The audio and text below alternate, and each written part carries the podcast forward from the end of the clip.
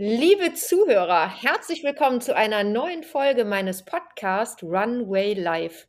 Und was soll ich sagen? Ich bin so happy. Mal wieder sitze ich zwei höchst attraktiven Männern gegenüber. Leider, leider mal wieder nicht in live.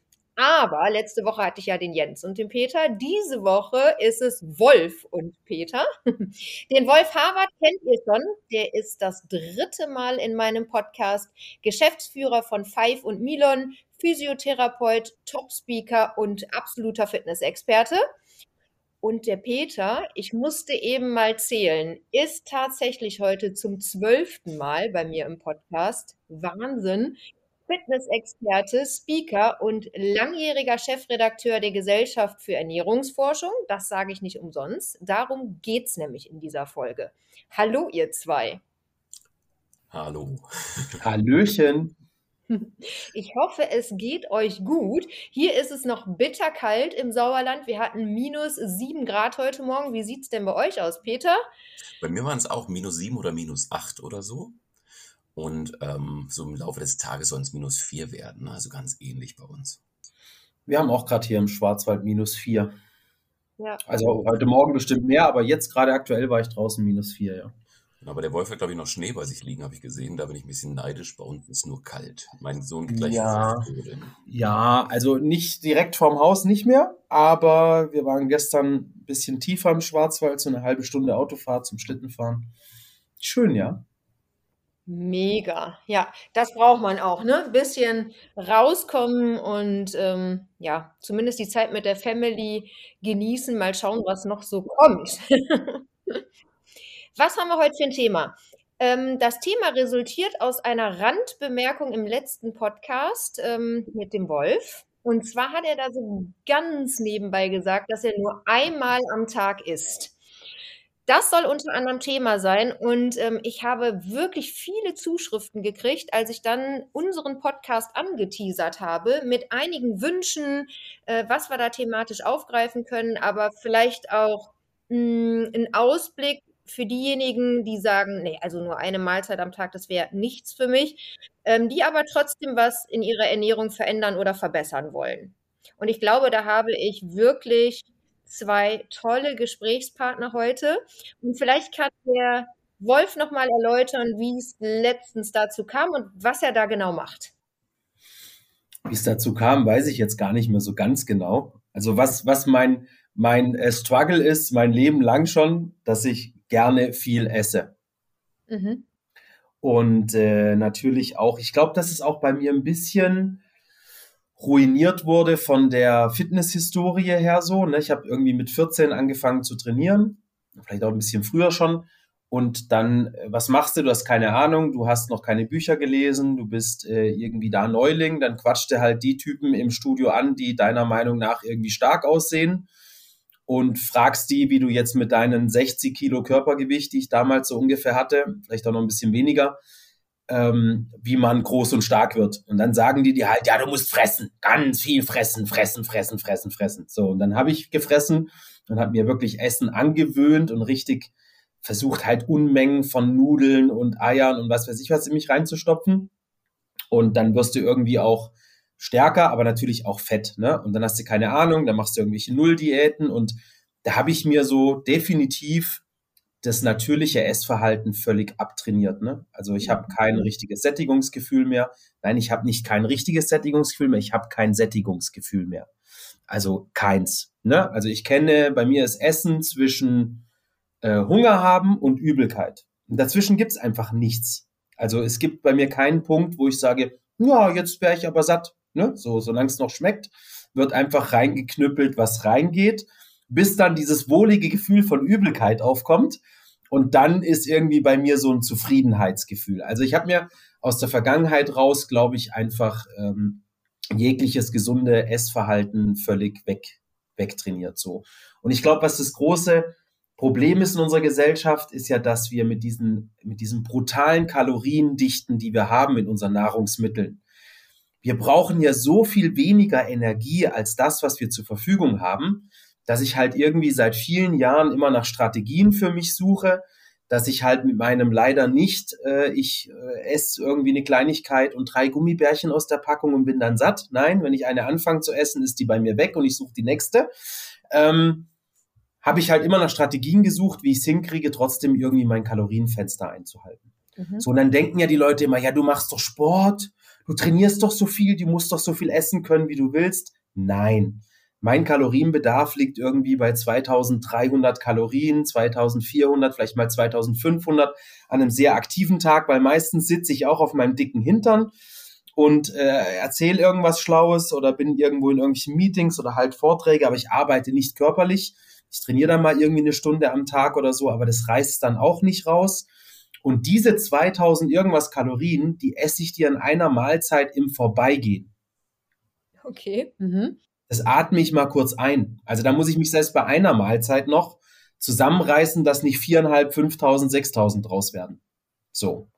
Und das ist, glaube ich, ein Problem, was da draußen sehr viele Menschen betrifft, weil es einfach mit den Lebensmitteln, die wir heute haben, nicht besonders schwer ist, diese Mengen an Kalorien zu sich zu nehmen. So, und ich habe all die Jahre versucht, irgendwie mit Low Carb und was weiß ich was alles, mich da irgendwie durchzuwursteln. Äh, Peter kennt mich ja lang genug und kennt meinen Wahnsinn. Ich habe ja immer irgendwie alles Mögliche versucht. Und dieses nur einmal am Tag essen, wo Peter ja gleich von der Fachseite gerne ein bisschen mehr zu erzählen kann, hat für mich gar nicht so sehr den Hintergrund, dass ich jetzt das intermittierende Fasten da so unglaublich viel Positives drin sehe, sondern das nehme ich so als positiven Effekt mit. Mir geht es einfach darum, mein Kalorienfenster einhalten zu können einigermaßen und trotzdem noch so einen Rest von Genuss zu haben. Also einmal am Tag mit der Familie esse ich einfach, was ich möchte und vernünftig und wie es mir Spaß macht und dann schaffe ich es trotzdem einigermaßen meine Kalorien einzuhalten, dass ich einigermaßen in Form bleibe. Okay. Das ist eigentlich meine Strategie dahinter. Ja, wie lange lebst du diese Strategie? Kurze Rückfrage. Also ganz genau weiß ich es nicht. Ich bin jetzt irgendwie, glaube ich, so um die drei Jahre Vegetarier und äh, ich würde sagen, ich mache das auch schon anderthalb Jahre ziemlich durchgängig so. Mhm. Was Peter mir schon mehrmals empfohlen hat, ist nicht so zu machen, aber. das werde ich gleich mal ein bisschen korrigieren, weil ich will, du kannst es schon machen. Ich würde nur ein paar Sachen ab und zu mal ein bisschen anders machen da drin. Aber ansonsten ist das schon, ist das schon vollkommen okay. Vor allen Dingen bis du 40 wirst. Sprich, gegen dieses Oma, diese One Meal a Day gar nichts. Und danach wäre es einfach schon schön, wenn man das mal alterniert macht, weil das zeigt die Studienlage einfach, also nicht jeden Tag zu machen, sondern auch mal zwei Mahlzeiten zu haben, weil ansonsten Entzündungswerte sich anscheinend auch wieder steigern, ne? weil einfach 2000 Kalorien in einer Mahlzeit ist halt schon eine Menge. Aber du bist halt der Labrador unter den Fitnessexperten, ne? Niemals ja, sagt, genau. das gibt's halt auch, ja. Und wirklich, also ich muss nochmal betonen, 2000 Kalorien muss ich mich schon wieder auch bei einer Mahlzeit extrem zügeln. Also jetzt, wenn ich Kartoffeln esse, Pellkartoffeln mit Quark, dann nicht. Ne? Also Kartoffeln 2000 Kalorien ist viel. Aber so mit Nudeln und einer lecker Soße zu sind für mich 2000 Kalorien nichts. Das atme ich mal kurz ein und ich esse dir auch easy die doppelte Menge aber easy. Und geschweige denn, wenn ich noch anfangen würde, dann Süßkram als Nachtisch zu essen oder so, bin ich safe sofort drüber. Gar keine Chance, ja. Und das ist ja das, was auch, glaube ich, die Menschen draußen unterschätzen und ich auch viele Jahre unterschätzt habe. Viele werden jetzt vor, von den Zuhörern davor sitzen und sagen, ja, das ist ja nicht lebenswert und oh Gott, oh Gott und so.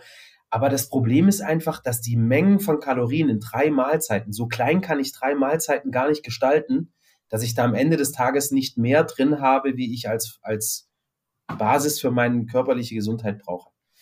Also in drei Mahlzeiten ist es für mich nicht möglich, nur 2000 Kalorien zu essen. Doch natürlich ist es möglich, wenn ich es tracke, aber es ist dann jede Mahlzeit für mich zu wenig. Ich bin dann durchgängig hungrig eigentlich und unbefriedigt. Mhm. Und ich glaube, so würde es vielen gehen, wenn sie wirklich mal drauf gucken, ja. Als Wolf und ich uns kennengelernt haben, hat Wolf mir gesagt, er kann nur abnehmen, wenn er extrem low carb geht und unter 1000 Kalorien. Ja, und das war ja so ein bisschen die Historie, was wir alle mal durchgemacht haben. Noch weniger essen, mhm. noch weniger essen. So, und jetzt, dann hörst du noch so einen tollen Tipp, 1000 Kalorien, und das verteilst du aber in der Nibbling-Methode auf drei, vier, fünf Mahlzeiten. Also du isst ständig, aber nie genug, um satt und glücklich zu sein. Mhm. Du isst ständig und wirst ständig Insulin ausstoßen. Das heißt, wirklich Fett verbrennen tust du nicht, aber wenn du Pech hast, wirst du deine Muskulatur noch verstoffwechseln. Das heißt, was wir mit der einen Methode haben jetzt, eine große Mahlzeit, einmal viel Kalorien, viel Nährstoffe zu sich zu nehmen, wird für viel weniger Muskelverlust sorgen als eine Nibbling-Methode, wo man dem Kunden immer nur antäuscht zu essen. Hier kommt ein bisschen was, aber Insulin wird ausgestoßen, der Körper geht auf Fettspeicherung, ja, probiert halt immer wieder, naja, damit zurechtzukommen mit so wenig Nahrung. Und das Signal, was der Wolf setzt mit seiner einen Mahlzeit ist, du, da kommt genug. Nur wer hat denn gesagt, dass um Mitternacht eine Uhr angeht und dann plötzlich Kalorien mal Null ist?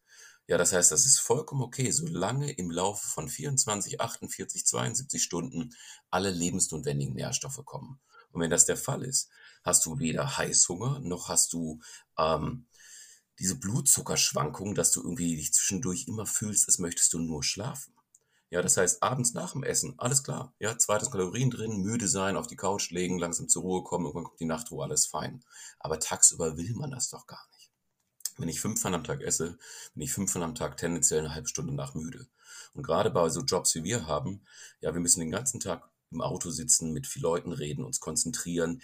Essen stört da nur. Das lenkt nur ab und danach ist man müde und es fehlt Konzentration. Also es bringt auch tatsächlich für den Lifestyle, weil du hast vorhin gesagt, für manche hört sich das nicht lebenswert an. Für mich ist das viel lebenswerter, in Ruhe, stressfrei einmal oder zweimal am Tag zu essen, als den ganzen Tag Essen jagen zu müssen.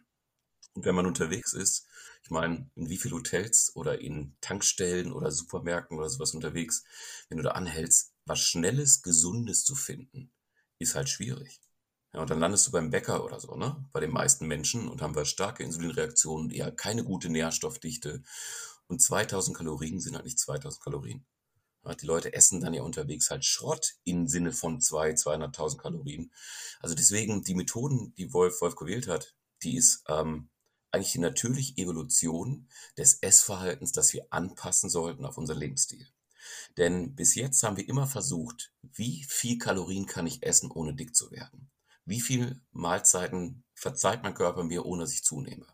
Der andere Ansatz wäre doch mal, wie viel muss ich denn mindestens essen, um glücklich, leistungsfähig und gesund zu sein? Und das ist was völlig, völlig anderes, als immer auf den letzten Zehntel seine Makros zu tracken und den ganzen Shit, was das Leben wirklich nicht lebenswert macht, ne? alles in Handy-App zu tackern. Hm. Absolut. Also die Frage, die mir eben als erstes gekommen ist, wo Wolf hat ja auch direkt seine Familie erwähnt, wo ich gedacht habe, naja, wie ist das denn dann, wenn alle anderen morgens aufstehen, sich an Frühstückstisch setzen. Gibt es das? Fragen die Kinder, äh, Papa, wieso frühstückst du nicht mit? Du hast aber dann direkt erwähnt, naja, wir haben das Ritual, am Abend essen wir alle zusammen. Wie ist das so im Alltag oder wenn du mit Freunden unterwegs bist und dann gehen, geht man da vielleicht in ein Restaurant und die anderen essen was? Wie handelst du das, Wolf? Die, die Fragen, die da noch kommen. Ja, ich bin da natürlich relativ stumpf, ne? Also das, äh, wer mich kennt, ähm, ja, also ich meine, der Peter hat es gerade ja ganz gut äh, gesagt. Das sind für mich natürlich in meinem Lifestyle die geilen Nebeneffekte. Ne? Ich esse halt tagsüber nicht, ich verliere keine Zeit.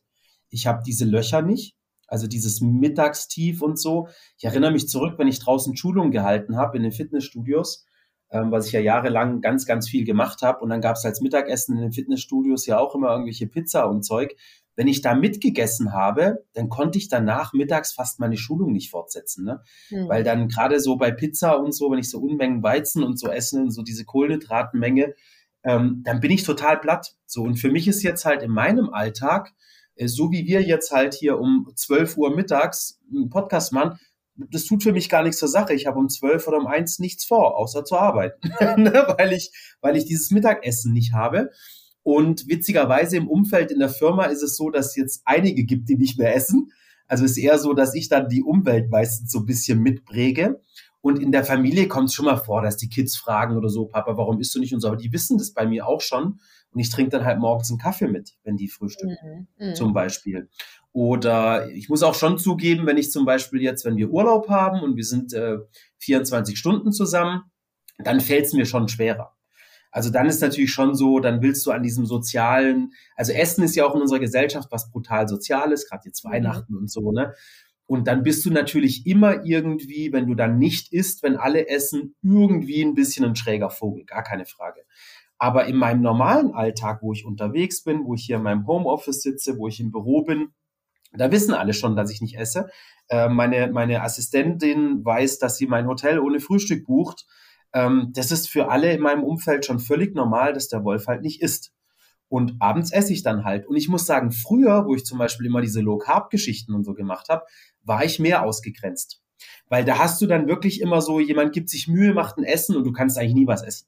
Du bist eigentlich immer so, du, ich mein, früher habe ich dann halt Fleisch gegessen, ne, was ich heute nicht mehr esse. Aber du bist dann eigentlich viel mehr dieser Ausgegrenzte, der nie was Normales isst und der irgendwie auch alle Menschen komisch findet, die sich mal was Genussvolles reinziehen. Ja, du wirst ja auch ein bisschen behämmert in der Birne, wenn du dein Leben lang so unterwegs bist mit diesem Fitnesszeug. Du bist ja irgendwann auch nicht mehr sozial kompatibel, ja. Und das geht jetzt tatsächlich mit dem einmal am Tag Essen viel besser, weil so dieser, dieses, man geht zusammen noch mit Geschäftspartnern essen, findet ja meistens abends statt. Und wenn du irgendwie ähm, gemeinsam unterwegs bist oder eine Schulung hältst und mittags essen die Leute ihre Pizza und du hältst dich mit den Leuten ganz normal mit, das kratzt ja eigentlich keinen groß, ne? Und du trinkst halt dann irgendwie dein Getränk mit oder so. Das funktioniert wirklich gut. Und auch in der Familie, wirklich, ich genieße es jetzt abends wieder ganz normal mit denen zu essen mhm. und eben auch mal Nudeln zu essen und Kartoffeln zu essen und Reis zu essen und ganz normal da mitzuessen und auch wenn die Schwiegermutter mal kocht, mitessen zu können, ganz normal, wo ich früher halt einfach alles verabscheut habe, was die so, die normalen Menschen gegessen haben, ja. Ähm, das ist jetzt viel, viel praktikabler für mich tatsächlich. Also ich mhm. fühle mich jetzt wieder mehr Teil der normalen Gesellschaft, weil ich ja immerhin einmal am Tag mit esse. Und Thema Makros äh, muss ich natürlich an der Stelle schon sagen, dass ich natürlich schon sehr darauf achte, dass ich halt über Shakes und Co. Gerade als Vegetarier würde ich es nicht schaffen, muss ich zugeben, auf meine Eiweißmengen und so einigermaßen zu kommen. Da gucke ich schon noch mit drauf. Und da habe ich auch von Peter gelernt, dass ich zum Beispiel das Fasten oft ein bisschen früher über einen Shake breche zum Beispiel. Aber da kann vielleicht Peter gleich auch ein bisschen was dazu sagen. So ein paar Mechanismen mache ich mir schon zunutze, ähm, die, die dann da auch beitragen, dass es auch gesund bleibt. Und was wirklich auch nochmal ganz, ganz klar bestätigen kann, du hast halt mit diesem ganzen Tag Fasten keinerlei Blutdruck, äh, Blutdruck sage ich schon, ähm, Zuckerschwankungen oder irgendwas. Ne? Du bist einfach konstant fit. Der Körper kann das ja. Jeder denkt ja so gefühlt, ja, wenn ich drei Stunden nichts esse, komme ich in Unterzucker und so. Quatsch, völliger Quatsch. Wenn dein Körper sich da ein bisschen drauf einstellt, ist für uns total natürlich. Mein Körper funktioniert super. Ich trainiere dann auch immer auf nüchternem Magen. Ne? Also auch dieses, diese Theorie kann man jetzt ein bisschen drüber schmunzeln, aber ich jag dann irgendwie, mache dann hier mein, mein Training und wenn ich dann mein Training gemacht habe, dann gibt's Essen. Also ich mache dann auch die Glykogenspeicher nochmal richtig schön leer, trainiere auf flüchternem Magen. Ich bin da total leistungsfähig, mir fehlt da an nichts. Ähm, habe einen leeren Magen, bin total leistungsfähig auch zum Trainieren ähm, und gehe dann irgendwie halt zum Essen und esse mit der Family oder wo ich unterwegs bin, gehe essen oder was auch immer. Und für mich funktioniert es gut und auch für meinen Körper funktioniert es gut. Also und ja. auch Thema so Muskulatur, weil dann viele mich auch anschreiben, ja, du musst da ja total Muskulatur verlieren und so weiter. Offensichtlich nicht. Also anscheinend die Mechanismen von Wachstumshormonen, die ausgeschüttet werden und und und über das Fasten scheinen das gut auszugleichen, weil ich bin stärker denn je tatsächlich. Ähm, ich habe nicht das Gefühl, dass mein Körper jetzt meine Muskeln auffrisst, weil ich irgendwie halt 20 Stunden am Tag nichts esse. Ich merke allerdings auch, kann ich an der Stelle sagen, an manchen Tagen übertreibe ich es, also wo ich aus meinem Rhythmus raus bin, wo ich sehr lange Meetings habe, wo ich dann auch mal erst um 21 Uhr, 22 Uhr esse, wo dann die Fastenzeit eher so 30 Stunden waren oder 25, 26, 27, dann merke ich, dass irgendwie so ein Punkt kommt, wo ich mich dann beim Training zum Beispiel nicht mehr so wohl fühle. Wo der Körper dann scheinbar Schwierigkeit hat, das Energielevel oben zu halten. Aber wenn ich so einigermaßen in meinem Rhythmus bin, so 17, 18 Uhr esse und dann wieder nichts bis am nächsten Tag, funktioniert bei mir alles tippitoppi. Okay. Boah, jetzt haben wir ganz, ganz viel gehört. Also es ist in der Regel circa 24 Stunden dazwischen. Ja, also halt, ich versuche so das Fenster von einer Stunde, wo ich esse, so ungefähr, ne? Und da muss ich auch mal sagen, es gelingt mir auch nicht immer, ne? Also ich bin ja auch keine Maschine. Manchmal esse ich halt um 17 Uhr mit der Familie und dann gehe ich irgendwie abends drei Stunden später auch nochmal an den Schrank und baller mir irgendwas rein, ne? Aber dann habe ich halt immer noch in meinem Kalorienfenster viel weniger, wie wenn ich halt schon gefrühstückt, Mittag gegessen abends dann trotzdem mich überfresse und dann abends nochmal in den Süßigkeiten-Schrank gehe, habe ich halt in Summe dann 10.000 Kalorien. Und nein, das ist keine Übertreibung. Also wer mich ein bisschen kennt, an einem Tag, wo ich laufen lasse und einfach sage, ich esse heute mir diese früheren Cheat Days, die waren bei mir immer 10.000 Kalorien plus. Und Peter weiß das, das ist kein Spaß und kein, keine Übertreibung. Ich esse dir 10.000 Kalorien, wenn Süßigkeiten und Kram dazukommen. Easy. Ist für mich überhaupt kein Thema. Ja? Und äh, das ist halt einfach die Gestörtheit, die da irgendwie da ist aus der Vergangenheit. Keine Ahnung, vielleicht hat meine Oma noch zu oft zu mir gesagt, isst den Teller auf, ich weiß es nicht. Aber Fakt ist, gesund ist das bei mir nicht. Also ich habe kein natürliches, gesundes Essverhalten, was ich mir wünschen würde. Aber über diese Strategien kriege ich es eben hin, dass ich öfter offensichtlich in meinem Fenster bin, dass es für meinen Körper ganz gut funktioniert. Und okay. ich einigermaßen in Form bin. Ich brauche jetzt nicht das ganze Jahr ein Sixpack, aber das ist okay. Ich bin nicht fett. Ich habe meine guten Werte. Ich habe gute, auch gute Blutdruckwerte, gute Blutfettwerte, gute, ne? Also das funktioniert für mich einfach, dass das gesund funktioniert. Mhm. So. Okay. Hm, okay. Sachen, die ich jetzt vom Peter gerne wissen würde. Ähm, als Experten. Und zwar ganz, ganz wichtig, wer sollte das nicht machen? Ich möchte die Frage einmal stellen, weil sie mir wirklich ziemlich am Anfang schon äh, geschrieben wurde über die sozialen Netzwerke. Ähm, kann ich als Frau durch so eine Strategie meine Periode verlieren? Ja, muss ich da was Besonderes beachten? Ähm, zum Thema Muskelverlust, das hat der Wolf gerade schon angedeutet, dass er den glücklicherweise nicht hat. Das würde ich auch gerne mal aus Expertensicht hören. Und Wolf, du bist Vegetarier oder Veganer? Vegetarier, aber schon äh, tendenziell, also ich esse zum Beispiel schon Eier ganz gerne, die wir hier halt auch direkt vom Bauern kriegen. Mhm. Aber ich trinke keine Milch mehr. Es ist auch nicht, dass ich jetzt kiloweise irgendwie Quark esse oder so. Ähm, was ich aber immer noch drin habe, sind äh, Whey Shakes. Mhm. Ähm, und auch ähm, Whey-Hydrolysat, weil das für mich so ganz gut funktioniert zum Trinken, einfach zum Training dazu und so, weil es nicht so dick ist. Ähm, aber auch nicht Unmengen, aber ich versuche schon irgendwie gewisse Untergrenzen von Eiweiß nicht zu unterschreiten. Und äh, dadurch, dass ich halt gar kein Fleisch mehr esse und wenig Milchprodukte und so und eigentlich eher tendenziell Veganer, das kriegst du natürlich mit Bohnen und Co. auch nicht alles ausgeglichen. Also ich zumindest nicht. Und von dem her habe ich da so ein paar Shakes und Co. drin. Aber was ich ganz klar sagen kann, ich habe deutlich weniger Eiweiß noch als vor ein paar Jahren und funktioniert für meinen Körper auch gut. Also früher habe ich versucht, 160, 170, 180 Gramm, 200 Gramm am Tag Eiweiß zu essen. Das habe ich heute nicht mehr. Also wenn ich irgendwie um die 100 habe, bei meinen, keine Ahnung, 2, 83 Kilo Körpergewicht im Durchschnitt, ist es äh, wahrscheinlich so die Menge, wo wir uns einpendeln. 100, 120 habe ich mal einen Tag mehr, mal einen Tag weniger, aber ich habe nicht mehr diese Unmengen. Aber es funktioniert für mich offensichtlich, dass ich meine Muskulatur und Kraft halten kann, scheint das einigermaßen ausreichend zu sein. Schön. Also ich finde es an dieser Stelle auch klasse, dass ihr zwei euch so gut kennt, weil jetzt bin ich ganz gespannt, was Peter alles zu sagen hat. Alles, was, was, der Wolf auch so erfahren hat und so beschreibt, kann man tatsächlich auch erklären, was da so im Hintergrund passiert. Aber erstmal zu der Frage von der Dame, die Angst hatte, dass sie dann halt äh, ihre Periode ausbleibt und für wen das nicht geeignet ist. Also tendenziell, und damit meine ich jetzt nicht diese Dame, die gefragt hat, ist es für Menschen, die tatsächlich unter Essstörung leiden, nicht geeignet. Also wenn du wirklich eine, eine Essstörung hast, die als Essstörung diagnostiziert wurde, ja nicht dieses etwas gestörte Essverhalten, was Wolf so beschreibt, ne, weil ist das sehr dramatisch in der Ausdrucksweise, wie er, wie er es beschreibt, aber eine wirkliche Essstörung, die halt gesundheitsgefährdend ist. Da sollte man davon tatsächlich absehen. Dann, wenn du schon Vorerkrankungen hast oder ein Diabetes Typ 1 hast oder so. Ne? Also es gibt schon so ein paar Sachen, wo man da schon ein bisschen Obacht geben sollte. Ähm, ich kann dir auch mal eine Liste schicken. Ich habe so FAQs gemacht für House Republic, die auch so Fasten anbieten. Und da haben wir, sind wir das mal durchgegangen. So die mhm. Dame, die jetzt dann aber Angst hat, dass ihre Periode ausbleibt, das passiert zum Beispiel auch bei extrem Low Carb Diäten, bei extrem Low Fat Diäten, bei extremen Diäten, die halt auf eine reine Kalorienrestriktion aus gehen, nämlich dann, wenn die halt nur noch 400 Kalorien am Tag essen. Und dann ist es vollkommen egal, ob die diese 400 Kalorien in einer Mahlzeit oder auf fünf Mahlzeiten verteilen, wenn der Körper so lange nicht die Bausteine bekommt, dass das endokrine System, die Hormone überhaupt gebildet werden können, die Organe überhaupt ihre Aufgabe verrichten können. Wenn die Leber nur noch beschäftigt ist, überall Notversorgung, also überall Löcher zu flicken, damit das System halbwegs gesund bleibt, dann kann die sich auch nicht darauf konzentrieren, Progesteron, Testosteron herzustellen, also all das, was wir brauchen, damit überhaupt eine Regel stattfinden kann. Dann ist es einfach viel zu wenig Nährstoffe. Das hat dann nichts mit, ob einmal, dreimal oder fünfmal am Tag zu tun oder ob ich auf Kohlenhydrate verzichte oder nicht. Da fehlt was und da fehlt was zu lange.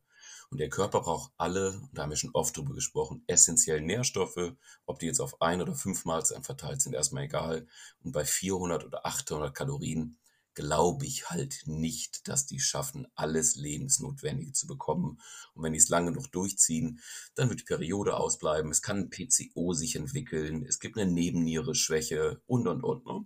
Das heißt, wir bräuchten Kontext bei so einer Dame. Sagt die, die hat das probiert und hat danach ne, irgendwas bekommen, dann war da vielleicht auch vorher schon ein bisschen was im mhm. Magen. Und dann nochmal zu wenig Nährstoff, eine Mahlzeit Wolf hat es, glaube ich, mehr als oft genug gesagt, das ist nicht wenig, was er da isst in einer Mahlzeit. Ne? Da kommt schon alles rein. Und das wird halt bei einer kleinen Mahlzeit, wo man nur einen halben Teller gegessen hat oder sowas, nicht funktionieren. Ne? Oder ein mhm. Salat mit einer Cola Light als eine Mahlzeit am Tag. Ne? Viel Spaß. Ja, dann kann der Körper mal probieren, alles Lebensnotwendige daraus zu verwenden. So dann, was Wolf gesagt hat zum Thema, äh, er führt kaum Muskelverlust und er muss weniger Eiweiß zu sich nehmen. Das ist eigentlich was, was in Korrelation steht. Nämlich, wenn ich seltener esse, werde ich insulinsensitiver. Das heißt, Insulin, das Speicherhormon, was gleichzeitig auch dafür verantwortlich ist, Nährstoffe in die Zellen zu transportieren, funktioniert viel, viel besser. Das heißt, wenn er seltener isst und es kommt Nahrung, wird dann das Insulin dafür sorgen, dass es halt verarbeitet wird, in den Zellen eingelagert wird und vor allem die Leber. Aufgrund dessen, dass die so lange keine Nährstoffe bekommen hat, wird die jetzt entscheiden, was braucht mein Körper. Also braucht der Zucker, wird die jetzt Proteine nehmen und so ein paar, ne, sowas wie Glycin und ein bisschen was an, an, an ein paar Säuren, die so rum, rum, rum zirkulieren, und wird daraus zum Beispiel Zucker machen. Also die Leber wird die Gluconeogenese betreiben, sagt, ich brauche jetzt ein bisschen Glucose, da ist ein bisschen wenig Zucker im Blut. Ja, also baut der Körper das selber. Braucht Eiweiß, und zwar so viel Aminosäuren, wie ich gerade tatsächlich benötige, werden dann, weil das ist immer demand-driven, also nach Bedarf, dorthin gebracht, wo sie gerade tatsächlich benötigt werden. Also vielleicht für den Bau der neuen Hautzelle, Nägel, ne, Organzelle, Muskelzelle, was auch immer. Das heißt, lange Rede, kurzer Sinn, was das macht, es erhöht halt die Proteinsynthese. Also der, wir brauchen weniger Eiweiß und das Eiweiß, was kommt, wird einfach besser verwertet. Dann haben wir diesen muskelschonenden, muskelsparenden Effekt. Nämlich, wenn ich 24 Stunden nichts gegessen habe, habe ich halt Ketone im Blut. Das heißt, die Leber wird diese Ketone loslösen und die zeigen halt in Studien schön, dass die dann halt als Alternativenergie viel lieber verwendet werden und dass der Körper nicht auf die Idee kommen würde, Muskulatur zu verstoffwechseln. Und so noch einmal den Bogen zu den Fragen der Frau. Frauen sind anscheinend evolutionsbedingt viel besser da drin, längere Zeit ohne Nahrung auszukommen und zu fasten als Männer. Das heißt, der Stoffwechsel stellt sich bei denen viel schneller um. Wir sehen zwar so Schilddrüsenwerte, die senken sich kurz, dafür wird mehr T4 in T3 konvertiert und so. Das heißt also, der weibliche Körper passt sich eigentlich besser an auf Fastenphasen als der männliche. Allerdings muss dann alle lebensnotwendigen Nährstoffe zugeführt werden. Wenn das nicht der Fall ist, ist egal ob Männlein, Weiblein, Kind oder Tier, kommen wir in Mangel. Mangel erzeugt Krankheit, Krankheit führt irgendwann zum Tod. Ja? Das ist so die schnelle Version der essentiellen Nährstoffe und deren Bedeutung. Ich würde noch eine Sache ergänzen wollen, Kirsten. Äh, ich glaube, ich würde es keinem empfehlen zu machen, der diese natürlichen Sättigungsmechanismen noch gut hat.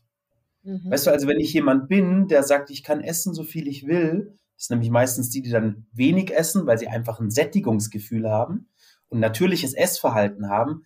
Ey, dann zerschießt euch das um Gottes Willen nicht mit so einem Hardcore-Scheiß. Ne? Also es sind ja viele Leute, die dann aus irgendeiner Idee, weil sie halt, ne, Peter, das Fasten so toll finden oder irgendwas gelesen haben, sich eigentlich ihr natürliches Essverhalten dann irgendwie ruinieren, weil sie was total Extremes machen. Und das möchte ich an der Stelle, also wäre meine Empfehlung von meiner Seite als nicht absoluter Ernährungsexperte, wenn ihr da gut klarkommt mit dem, was ihr macht, dann ändert es doch bitte nicht.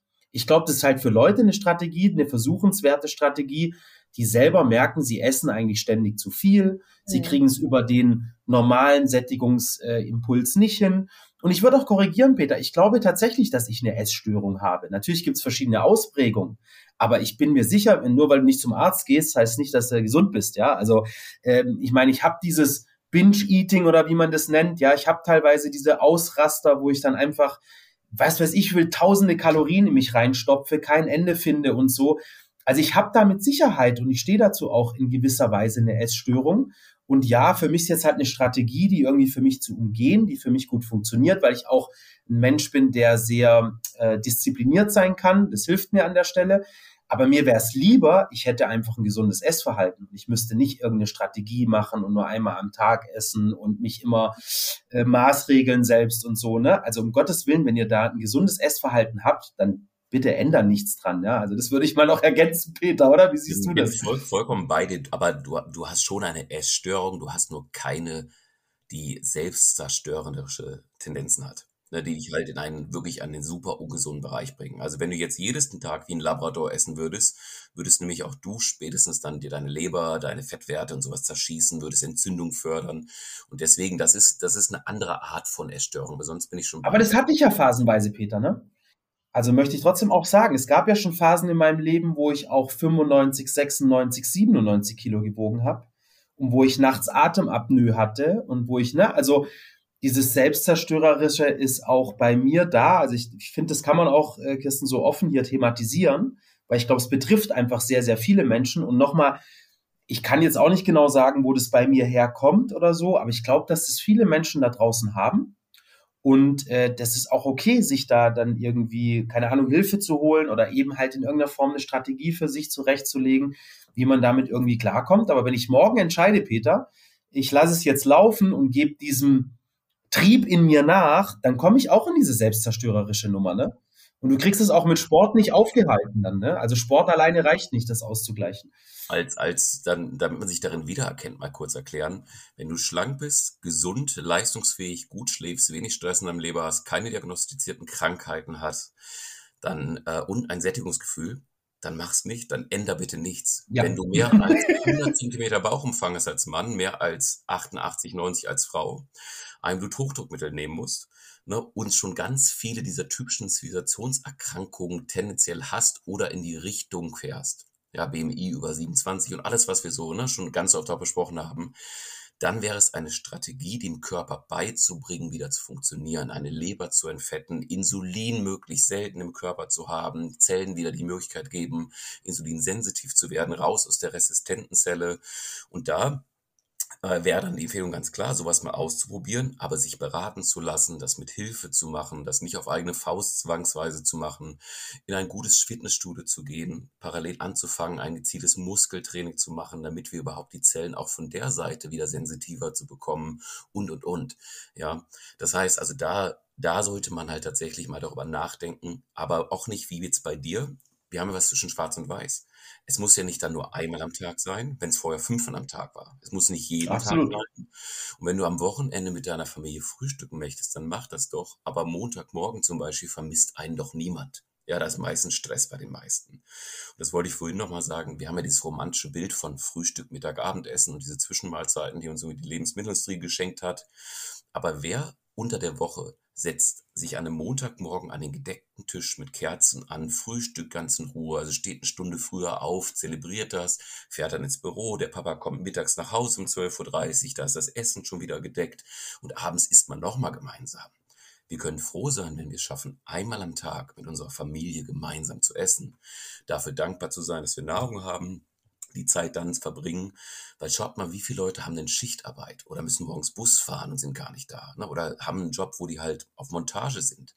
Ja, das heißt, das sind doch jetzt alles keine unsozialen Menschen und deswegen geht es den ganzen Familien schlecht und sowas.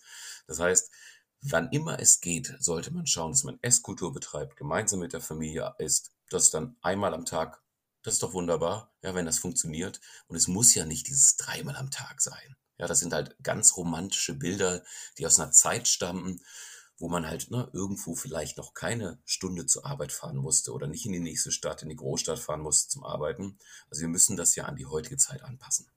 Mhm. Sehr schöne Hinweise. Und ich glaube, dass vielen Menschen auch erstmal bewusst wird, wenn sie vielleicht unseren Podcast hören oder sich vielleicht mal vornehmen, ich schreibe das jetzt einfach mal auf, was ich so zu mir nehme den Tag über, wie oft sie aber auch zwischen Tür und Angel essen. Jetzt eben, als ich äh, hierher gefahren bin, kam mir wieder eine Familie im Auto entgegen und die hatten alle irgendwie eine Brötchentüte in der Hand, äh, wahrscheinlich mal eben irgendwo was auf der Hand geholt, äh, ein Croissant oder dann ein Snickers oder oder. Ne? Wie oft ist das? Du sagtest, okay, die romantische Vorstellung dreimal am Tag. Aber wenn man sich mal umhört, ich wette, da kommen auch locker mal fünf, sechs Mal am Tag zusammen, gerade in dieser Zeit, dann gibt es noch ein paar Weihnachtsplätzchen zwischendurch und dann, dann, dann ist es noch äh, der Kakao mit Sahne, ne? der ja dann auch, haben wir ja schon mal besprochen, kalorisch eine Mahlzeit darstellt. Ähm, vielleicht sich alleine mal überlegen, wie oft ist es denn jetzt am Tag? Und dann vernünftig zu überlegen, wenn ich was ändern will, wenn das auch für meinen Körper verantwortungsvoller äh, wäre, wie reduziere ich das? Schau mal, wir hatten das Thema ja schon oft, ne? Und ich, immer mein, mein Merksatz ist ja immer, ist nicht, wenn du gestresst bist, ist nicht, wenn du gelangweilt bist, ist nicht, wenn du wütend bist, ist nicht, wenn du einsam bist. Ja, und jetzt nimm mal so einen normalen Tag. Da hast du irgendwann am Tag immer diese Phase mal. Ja, gerade in dieser Corona-Zeit erst recht, dass du da irgendwie mal wütend, enttäuscht oder Angst hast oder was auch immer. Und wenn du dann das auf eine Mahlzeit oder zwei Mahlzeiten reduzierst am Abend, eine Stunde nachdem du nach Hause gekommen bist, vorher vielleicht noch Sport gemacht hast, negativen Stress abgebaut, positiven Stress aufgebaut, dann ist das was völlig anderes. Ja, als über den Tag zwischen Tür und Angel. Oder gerade weil ich sauer war oder weil ich gerade Angst habe oder sowas zu essen. Das heißt, für manche Menschen kann es eine Strategie sein, die denen ein natürlicheres, besseres Essverhalten beibringen kann. Und da sind wir bei ein bis zwei Mahlzeiten mit Sicherheit gut aufgestellt. Klasse. Und wie die Mahlzeiten gestaltet sein müssen, soll man da auf unser Bauchgefühl hören. Jetzt haben wir ja gehört, natürlich, es gibt auch so Typen wie der Wolf, ne, der sagt so, hm, äh, ich habe da aber kein Sättigungsgefühl. Wolf, wenn du dann mit, zum Beispiel mit Geschäftsleuten, dann abends irgendwo hingehst, ist, machst du dann die Karte auf und sagst einfach so, jetzt esse ich auch einfach das, worauf ich Lust habe, oder gibt es da noch irgendwas, was du beachtest? Ja, das ist natürlich als Vegetarier super einfach, weil da hast du genau zwei äh, Geschichten zur Auswahl meistens.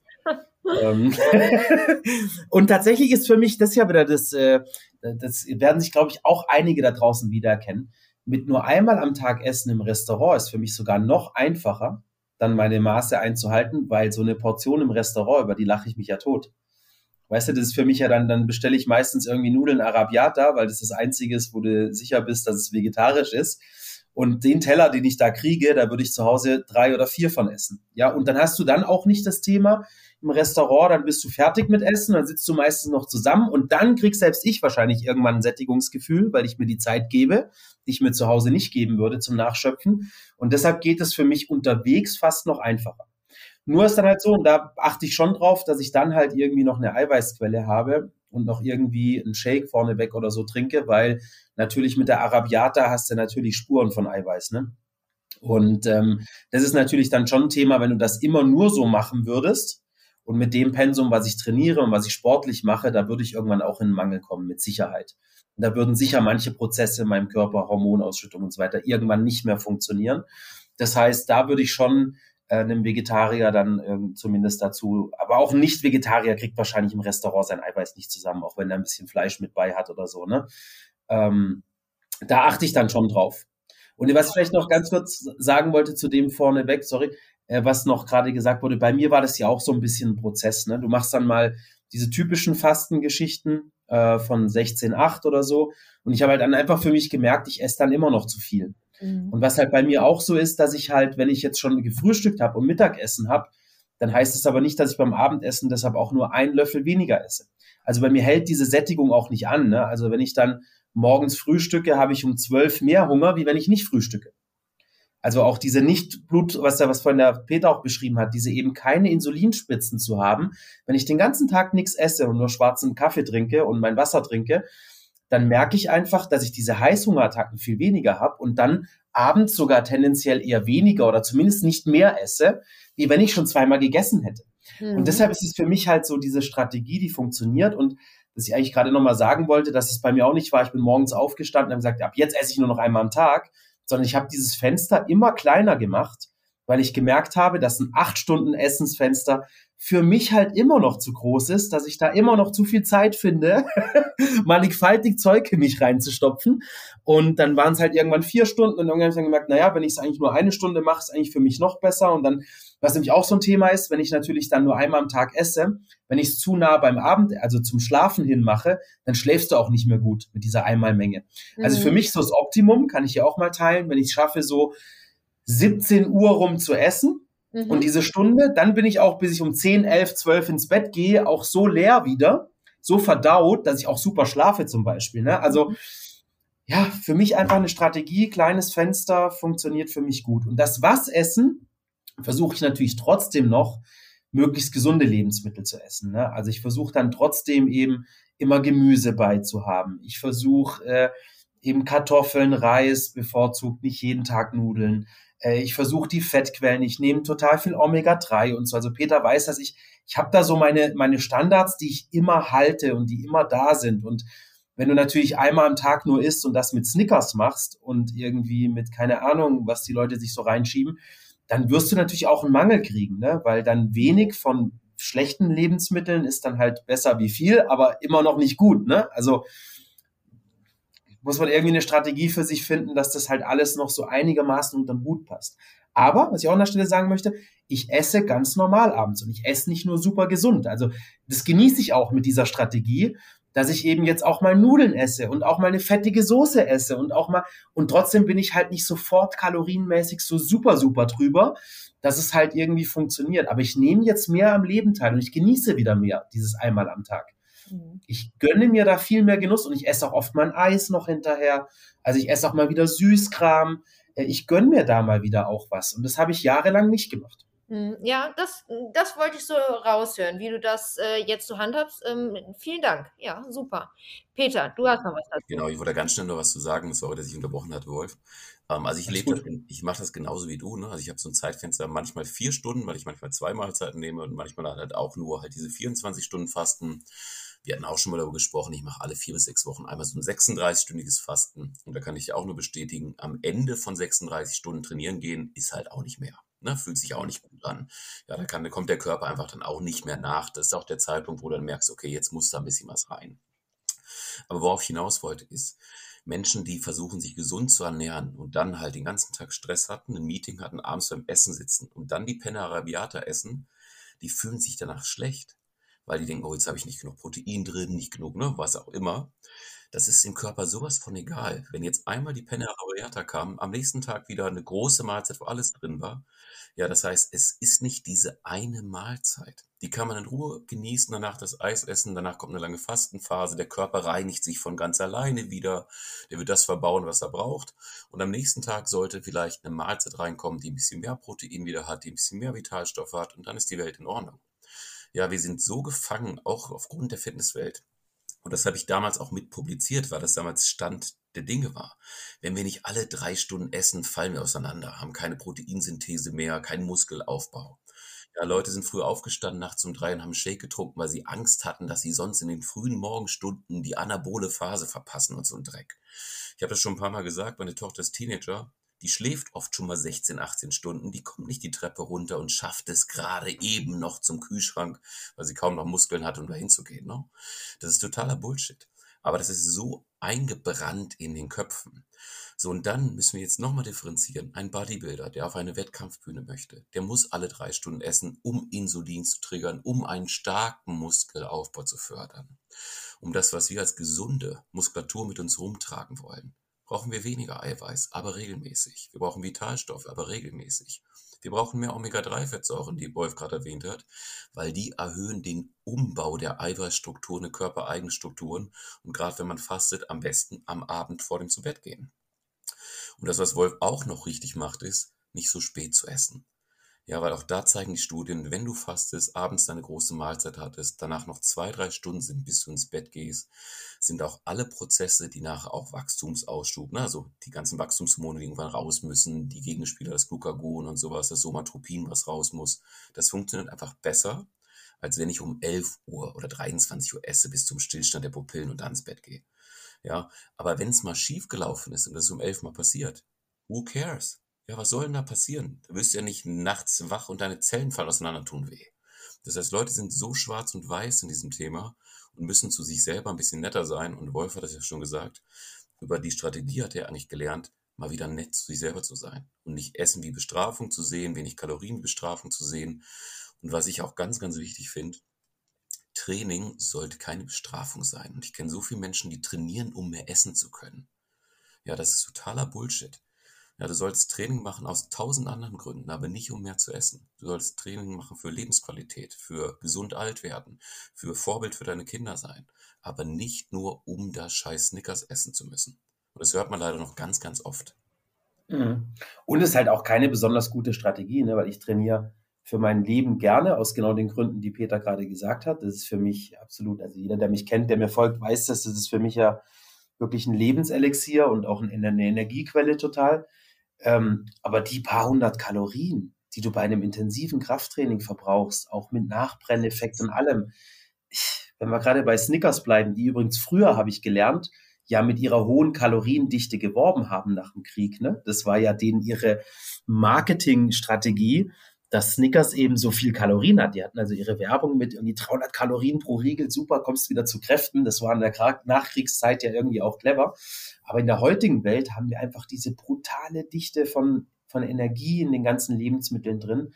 Und wenn wir dann glauben, mit Training das ausgleichen zu wollen, ja, so viel kannst du gar nicht trainieren. Jetzt mal vielleicht jemand ausgenommen, der das ganze Jahr auf Marathon trainiert und wirklich da draußen Unmengen von Kalorien verbraucht, der kann dann vielleicht schon mehr essen. Aber ganz ehrlich, die sehen meistens auch nicht so ganz erstrebenswert aus in der Strategie, ne? weil da passt dann meistens einfach auch nicht, was die dann noch zu sich nehmen, zu dem, was sie verbrauchen. Und die sehen oft auch nach Mangel aus, wenn wir mal ganz ehrlich sind. Ne? Und von dem her sehe ich es wie Peter, das sollte dahinter nicht die Strategie sein.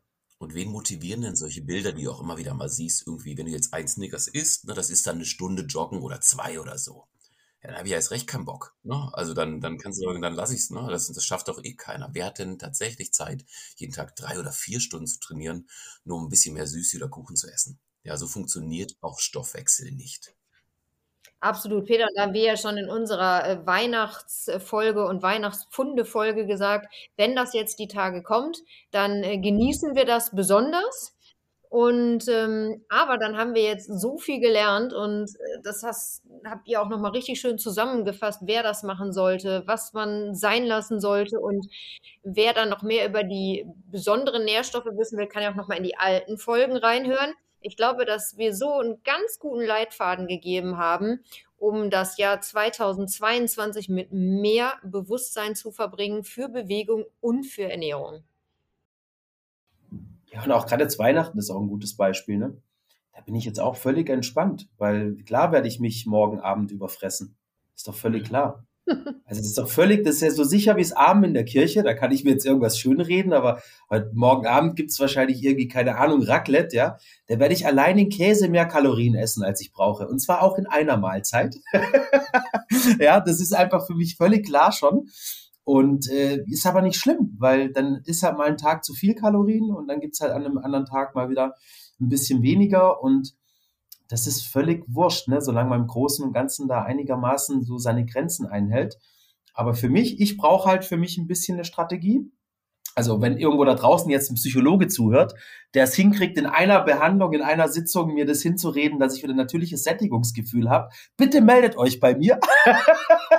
Bezahle alles. Aber solange das halt nicht der Fall ist, würde ich da draußen schon dem einen oder anderen mal empfehlen, da zu experimentieren mit solchen intermittierenden Fastengeschichten. Und es gibt ja wirklich auch gute Bücher drüber. Peter hat ja viel dazu geschrieben, viel dazu schon im Podcast gemacht und so viel auf YouTube und sowas. Zieht euch das mal rein, probiert mal aus. Vielleicht ist ja auch für euch eine Strategie, dass ihr ein bisschen besser mit umgehen könnt. Ich freue mich auf das Buch Das Labrador-Syndrom von Wolf Harvard. Ja, ja. Kann ich, äh, wenn ich, wenn ich, äh, da kann ich bestimmt mal was drüber schreiben. Ja? Könnte ich. Aber ich glaube ehrlich, Peter, ich glaube, dass viele da draußen sich wiedererkennen in mir ich glaube, dass das schon ein verbreitetes Thema ist, dass viele Menschen und auch da mal so ehrlich zu sich zu sein und zu sagen, ähm, ja, ich esse teilweise zu viel, weil wie oft hört man in Gesprächen, auch ich in meinem Umfeld, ah, ich muss Essen nur angucken und so. Nee, muss ich nicht. Mein Stoffwechsel ist völlig in Ordnung. Ich verbrauche ganz normal viel für meine Statur und alles. Das funktioniert alles super. Aber wenn ich halt jeden Tag viermal so viel Kalorien reinschraube, wie mein Körper mit einem gesunden Stoffwechsel braucht, dann werde ich halt zunehmen. Und da darf man auch mal ehrlich zu sich sein und da darf man auch mal hinsehen und darf sich auch mal eingestehen, dass man einfach dazu tendiert, zu viel zu essen, weil es einem halt gut schmeckt oder weil man irgendwelche inneren Bedürfnisse noch damit befriedigt, ja, irgendeine Leere ausgleicht. Ich weiß auch nicht, was es bei mir ist, mhm. aber ich weiß, dass bei mir da hin und wieder mein Körper offensichtlich danach schreit, das haben zu wollen und dann eskaliert es auch mal und da darf man einfach auch mit sich selbst ehrlich sein und dann kann man auch, wenn man selber ehrlich hinschaut und sagt, okay, offensichtlich habe ich da ein Thema, ähm, das ist bei mir nicht so, wie es sein soll, ich krieg's nicht einfach so hin, dann kann man auch schaffen, sich eine Strategie zurechtzulegen, wie man es hinkriegt. Aber ich glaube, der erste Punkt muss schon auch mal sein, dass man sagt, ja, offensichtlich esse ich halt gern mal nicht nur ein Croissant, sondern dann halt zehn. Und ja, das sind dann zu viel Kalorien. Und auch wenn mein Stoffwechsel gesund ist, weil ich habe auch so die Erfahrung oft gemacht und da habe ich auch selber dazu gehört, man sucht dann irgendwie die Schuld in einem kranken Stoffwechsel, man sucht nach dem Wundermittel, was den Stoffwechsel wieder in Schwung bringt. Man denkt irgendwie immer, es wäre mit einem was falsch oder sein Körper würde nicht richtig funktionieren. Und ich glaube, bei den meisten da draußen ist es so, dass der Kalorienumsatz, der da ist, der Stoffwechsel völlig in Ordnung ist und gesund ist. Und es ist bei einer Frau nicht viel. Also sag mal, Peter, was, was hat jetzt hier so eine so eine äh, Kirsten äh, mit, mit so einer Statur als, als Grundumsatz? Was wird denn das sein? 1500? Ja, genau, dann ist es zwischen 1,4 und 1,7 oder so, ne? je nach Berechnung so. und je nach Methode. Mhm. Ne? Und, und wenn wir das auf die heutigen Lebensmittel umsetzen, die die Menschen so essen, dann sind das nicht die Unmengen. Und wenn du dann dreimal am Tag isst, dann ist das einfach reinzukriegen. Und wenn du dann halt noch eine sitzende Tätigkeit hast und einfach ein ganz normaler Mensch in der heutigen Gesellschaft bist, ja, dann ist es halt nicht so leicht, das einzuhalten. Ne? Und da suchen, glaube ich, viele immer nach der Wunderdiät, die irgendwie den Stoffwechsel wieder richtet und die Wunderpille und die stoffwechselanregenden Mittelchen bis hin zu Medikamenten und so. Und ich glaube, das ist es halt bei ganz vielen nicht. Und da kann manchmal so eine Strategie, die bisschen näher an der Natur dran ist, wo man vielleicht mal wieder nicht alle fünf Minuten was isst, kann da halt für manche eine Strategie sein, die sich mal lohnt auszutesten. Hm, super. Also ich fand ganz, ganz toll, wie ehrlich du auch berichtet hast. Du sagst jetzt, ich glaube, einige würden sich in dem, was, was ich jetzt so erzählt habe, wiederfinden. Ja, in dem, was so alles kam aus der Geschichte raus, was Peter sagte, was früher äh, so propagiert wurde, was man schon alles probiert hat. Ich glaube, sehr viele Zuhörer werden sich in irgendwas wiederfinden. Testet mal. Testet mal, genau. Und ach so, genau, was ich gerade ähm, fragen wollte, Peter, du hast ja jetzt auch deine erste Podcast-Folge schon veröffentlicht und ich hätte gerne, dass du ähm, das einmal hier bekannt gibst. Wo finden unsere Zuhörer, Zuhörerinnen diesen Podcast und um welches Thema geht es da? Also bei allen üblichen Podcast-Anbietern, ne, Spotify und so weiter, findet man den. Und die Grundidee war, dass ich quasi so Kurzfolgen mache zwischen 15 und 20 Minuten und eigentlich alles, was ich weiß, mal dort versuche chronologisch den Leuten beizubringen. Also wer Lust hat, einfach ab Januar vielleicht was zu ändern, da geht es mit grundlegenden Sachen, Sachen los und dann so leichten Strategien, also seltener essen, dann mal, was brauchen wir denn tatsächlich, ne? wie viel muss man denn wenigstens essen, um gesund zu sein, was kann da bei mir so kaputt gegangen sein, aber das hat man so Stück für Stück das aufbaut. Also die Grundidee war, wer das eigentlich mal komplett durchhört, könnte einen Bauplan oder eine Strategie entwickeln, so Stück für Stück seinen Stoffwechsel wieder auf Hochtouren zu bringen. Weil ich bin vollkommen beim Wolf. Es hat keiner einen kaputten Stoffwechsel, sondern die haben einfach zu viel Diäten gemacht. Ja, essen, die mhm. haben zu wenig, haben zu wenig Muskulatur und und und und haben eine Störung in diesem endokrinen System. Das heißt, also ihr würdet immer so Kurzfolgen und kurze Erläuterungen bekommen, die dafür reichen, kurz zur Arbeit zu fahren, das zu hören. Und wie so ein großes Buffet kann da jeder das rausnehmen, was ihm fehlt. Ja, die Folgen haben dann immer einzelne Titel und ähm, der Titel davon ist die Eskalation rückgängig machen. Weil dieses Binge-Eating, genau die Sachen, die wir haben, dieses ganze emotionale Essen, das ist das Problem. Ne? Dass wir in einem Staaten leben, permanent Nahrung haben, wie Wolf auch schon zigmal gesagt hat, viel zu hohe Kaloriendichte, Lebensmittel, die wir gar nicht kennen. Und wir brauchen das gar nicht hundertprozentig perfekt machen, das schafft keiner. Wir müssen nur uns auf ein paar grundsätzliche Sachen wieder besinnen. Und die würde ich gerne den Kunden beibringen oder den Menschen wieder beibringen, dass sie so Stück für Stück also sich das rausnehmen können, was denen besonders gut schmeckt. Eine tolle Sache, werde ich verlinken, Peter. Vielen Dank. Und das ist auch der Grund, Kirsten, das ist der Grund, warum ich da so ehrlich mit umgehen möchte. Weil ich glaube, viele, die von außen drauf gucken, denken dann so Leute, wie wir sind so perfekt.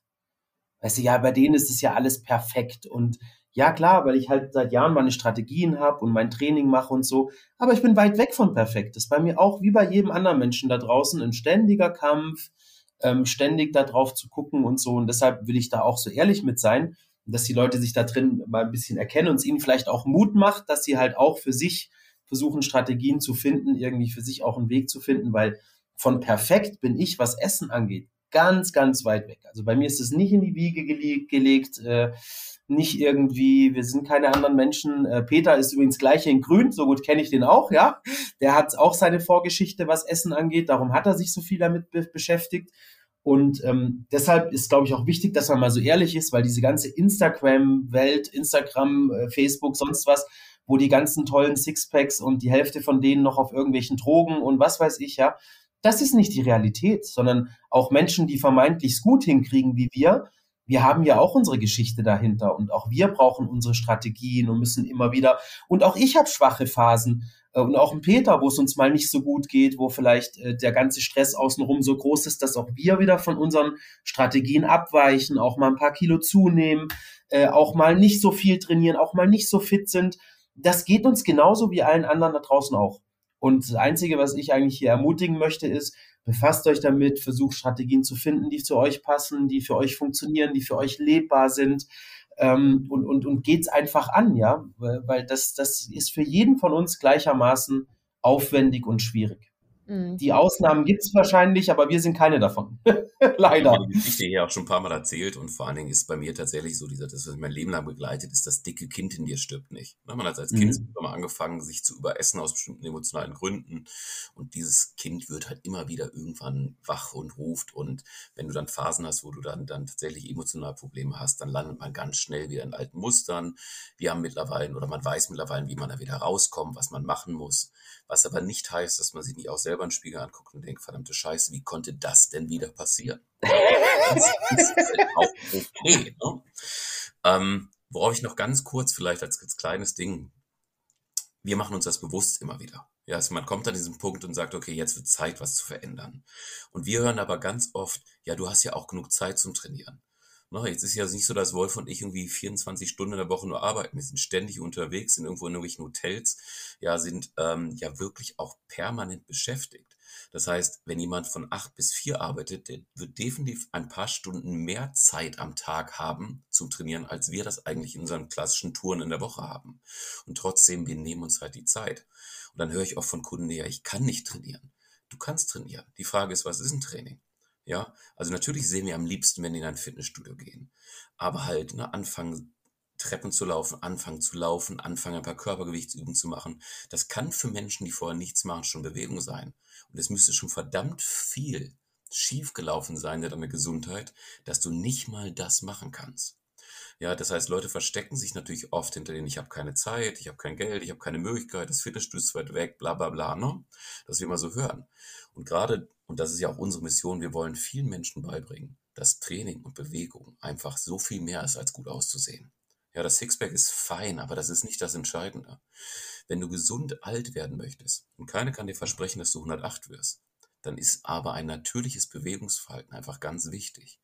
Und das wollen wir den Kunden wieder beibringen. Also versteckt euch nicht hinter diesen Ausreden. Ich habe Verständnis dafür, dass es die gibt. Aber sprecht mal mit Menschen, die euch wirklich helfen wollen. Und da habt ihr, ihr seid ihr im Fitnessstudio in eurem Dorf gut aufgehoben. Da seid ihr auch bei einem Sportverein gut aufgehoben. Wir müssen euch mehr bewegen, gerade in Zeiten wie diesen. Kleine Ergänzung von mir an der Stelle. Der Peter hat vorhin so schön gesagt, nehmt den Druck raus beim Essen. Ne, dieses Schwarz-Weiß-Denken. Und das ist auch mein absolutes Appell, was Training angeht. Weil ich habe überhaupt keine Zeit, ja. Also mein Alltag würden viele Menschen nicht überleben, würde ich behaupten. Ja, also äh, Verantwortung für 200 Mitarbeiter. Also ich mache ein bisschen was, ja. Mir wird nicht langweilig, aber ich trainiere immer. Und ich habe aber Druck aus dem Training rausgenommen, total. Na, also nicht nur aus dem Ernährungsthema, sondern aus dem Training. Ich trainiere halt manchmal auch nur drei Sätze Klimmzüge und drei Sätze irgendwas, weil das gerade so reinpasst ähm, zwischen Homeoffice und sonst irgendwas. Aber ich mache immer was. Aber ich habe nicht diesen Anspruch, dass ein Training perfekt sein muss. Und ich kenne das bei vielen, das fängt bei meiner Frau an, die ist auch so schon so, ja. Äh, wenn die dann glaubt, sie kann ihren Trainingsplan nicht komplett durchziehen, dann macht sie es lieber nicht. Und das ist schon falsch. Äh, macht das Training, was heute halt gerade reinpasst. Und ich nenne es ja immer liebevoll, mein Trainingsprogramm ist alles nichts richtig. Das ist meine, mein persönlicher Arbeitstitel für mein Training. Ich trainiere einfach immer alles, was gerade reinpasst. Und ich trainiere auch mal zwei Tage nacheinander und auch mal drei Tage nacheinander und auch mal vier Tage nacheinander, was trainingsphysiologisch vielleicht wissenschaftlich gesehen nicht das Sinnvollste ist. Aber ich weiß einfach nicht, wann ich das nächste Mal dazu komme. Und dann trainiere ich lieber mal vier Tage am Stück, weil ich weiß, es kommen auch wieder mal die drei Tage, wo ich nicht dazu komme, weil mein Alltag ist einfach von Meeting von morgens bis abends und noch wohin fahren und bis in die Nacht und was weiß ich es mal nicht zulässt, dann habe ich einfach vier Tage davor trainiert. So und nehmt den Druck raus, den Perfektionismus, Druck ist vielleicht falsch, nehmt den Perfektionismus raus beim Essen und nehmt den Perfektionismus raus beim Training. Perfektionismus ist der größte Killer bei regelmäßigem Training und was für sich machen. Und es braucht nicht Perfektionismus. Es braucht nur Regelmäßigkeit und Konstanz und immer was machen. Und Perfektionismus killt brutal. Perfektionismus ist wahrscheinlich der größte Verhinderer da draußen für die Menschen. Weil die immer denken, sie müssen perfekt trainieren. Und wenn ich heute nicht perfekt gegessen habe, dann bringt das Training schon wieder nichts mehr. Alter, völliger Quatsch. Ja, ja. Völliger Quatsch. Tu es einfach, ja, und tue das, was du machen kannst. Und wenn es gerade auch nur angefangen ist mit Treppensteigen, was Peter gesagt hat. Wobei, an echtem Training kommt ihr nicht vorbei, weil der Wachstumsreiz reicht irgendwann nicht mehr von Treppensteigen, aber beginnt irgendwann, ja. Irgendwo. Progression statt Perfektion, ne, ist das, ne? Wir müssen halt genau. langsam stärker werden, langsam besser werden. Und wie oft hören wir ja, wenn ich mal fit genug bin oder schlank genug bin, dann gehe ich in ein Fitnessstudio. Nee, geh jetzt hin. Ja, genau. Ja, weil da können wir dir gezielt helfen. Und da kannst du in wenig Zeit deinen ganzen Körper trainieren. Und wenn du es nur zweimal die Woche machst, das reicht vollkommen aus. Und die Zeit hat fast jeder. Ne? Da muss schon ganz, ganz wenige Ausnahmen geben, die tatsächlich sich die Zeit da nicht nehmen können.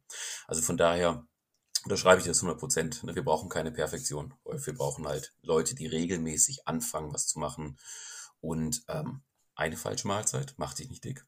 Eine ausgelassene Mahlzeit macht dich nicht schlank. Ja, das sind auch Prozesse, die langsam im Körper reifen müssen. Und das gilt für alles, was wir haben. Worauf Kunden noch vielleicht als Tipp mehr Wert legen könnten, wäre, die Regeneration wird noch so weit unterschätzt. Ein besserer Schlaf, Schlafhygiene. Wir hatten wohl ein kurzes Thema Sauna, bevor wir angefangen haben. Ne? Es gibt noch so viele schöne Dinge, die man machen kann, um es dem Körper so viel leichter zu machen. Und das fängt halt bei der Raumtemperatur im Schlafzimmer an und, und, und.